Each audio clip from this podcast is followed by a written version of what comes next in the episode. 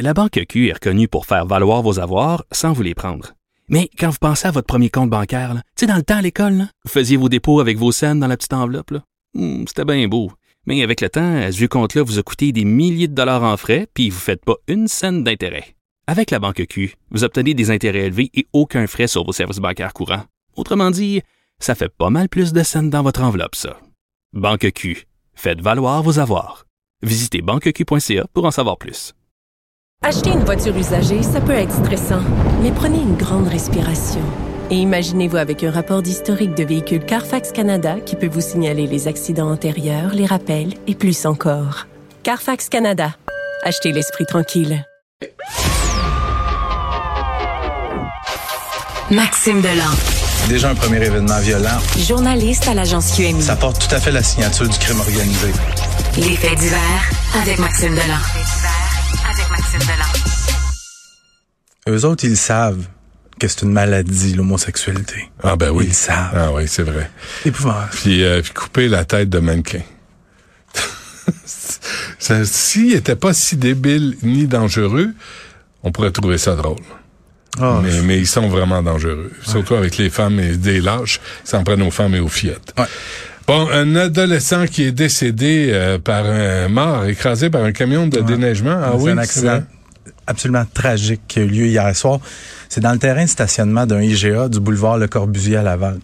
Il est 21h20. On est 10 minutes avant la fermeture. Puis il y a un adolescent de 16 ans qui est employé du IGA. Lui fait le tour du stationnement pour ramasser les, les paniers Ben oui. laissés pour, par les gens qui n'ont pas le temps d'aller leur porter. tu sais.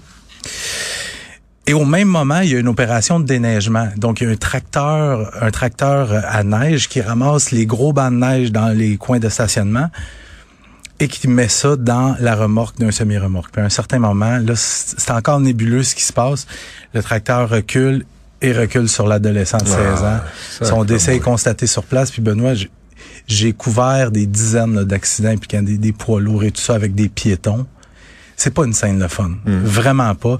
Le, le chauffeur du, du tracteur, lui, qui a dû être traité pour un choc nerveux. Euh, imagine ensuite, tu sais, je pense beaucoup à cette famille-là, les policiers qui vont cogner chez les parents, ouais. qui attendent. Tu sais, c'est un, un ado de 16 ans, on peut penser, qui est en secondaire 5, qui veut se faire un petit peu d'argent, travaille au salaire minimum les soirs de semaine, puis qui perd la vie de façon vraiment tragique sur, euh, sur son lieu de travail. Bon, et cette histoire de, famille à Mascouche, c'est quand même, euh, c'est quand même hallucinant. On s'en souvient, 21 juin 2021, il y a une tornade qui frappe Mascouche sur la rive nord de Montréal.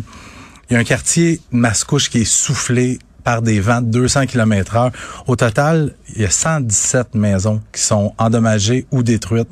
Puis parmi ces maisons-là, il y a la, la maison de la famille Amel Barbe et leurs quatre enfants a carrément été sortie de sa fondation. Donc, ils ont, ils ont pas eu le choix, ils ont détruit. Et là, quelques mois plus tard, ils décident, ils disent, on va, on va rebâtir nous-mêmes notre maison. Notre maison de rêve. Et là, on est dans les- la finition. Ils vont aménager le mois prochain.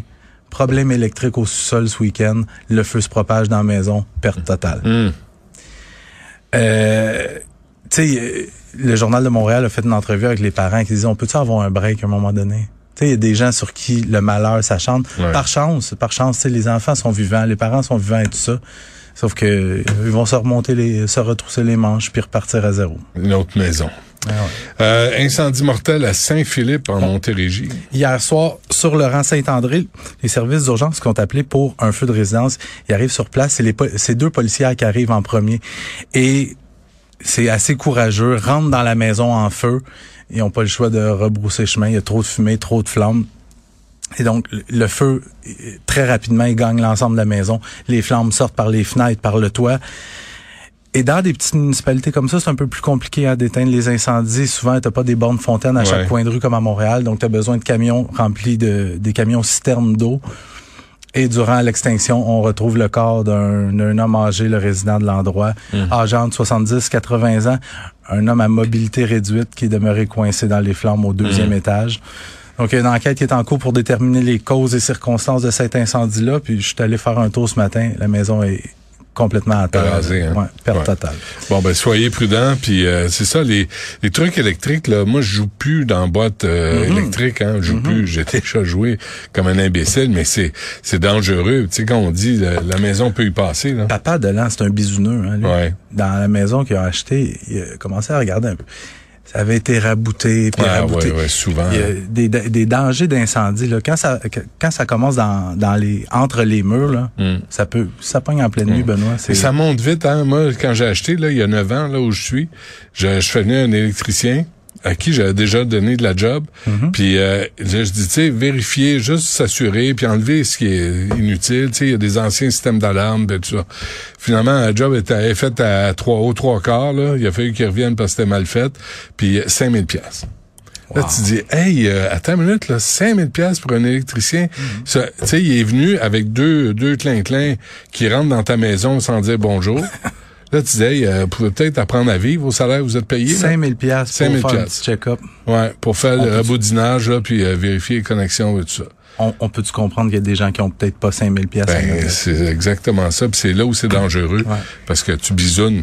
C'est quand tu bisounes. Je, je te l'ai dit plus tôt euh, la semaine dernière, c'est le temps là, des incendies. Fait que, Ouais, soyez gens, soyez prudents, mais surtout, ce qui peut sauver une vie, les détecteurs de fumée, Benoît, on le Mhm. dira jamais assez. Je me souviens à Montréal, quelques années de ça, c'était une statistique qui m'avait renversé. Dans 100% des incendies mortels d'origine accidentelle dans des Mhm. bâtiments à logement, 100% des cas, il n'y avait pas de détecteur de fumée fonctionnel. T'en dis non, hein? Pas, un, pas un détecteur de mensonges, là. Détecteur de Parce que des fumée. fois, ça part vite, tu sais, Ah, détecteur mais tu de les gens, ils se font des toasts, puis ti, ti, Ah ouais, puis là, non, on va enlever la insupportable. batterie. Puis... Ouais, non, remettez-les. Parfait. Merci, Max. Salut, Benoît. À demain.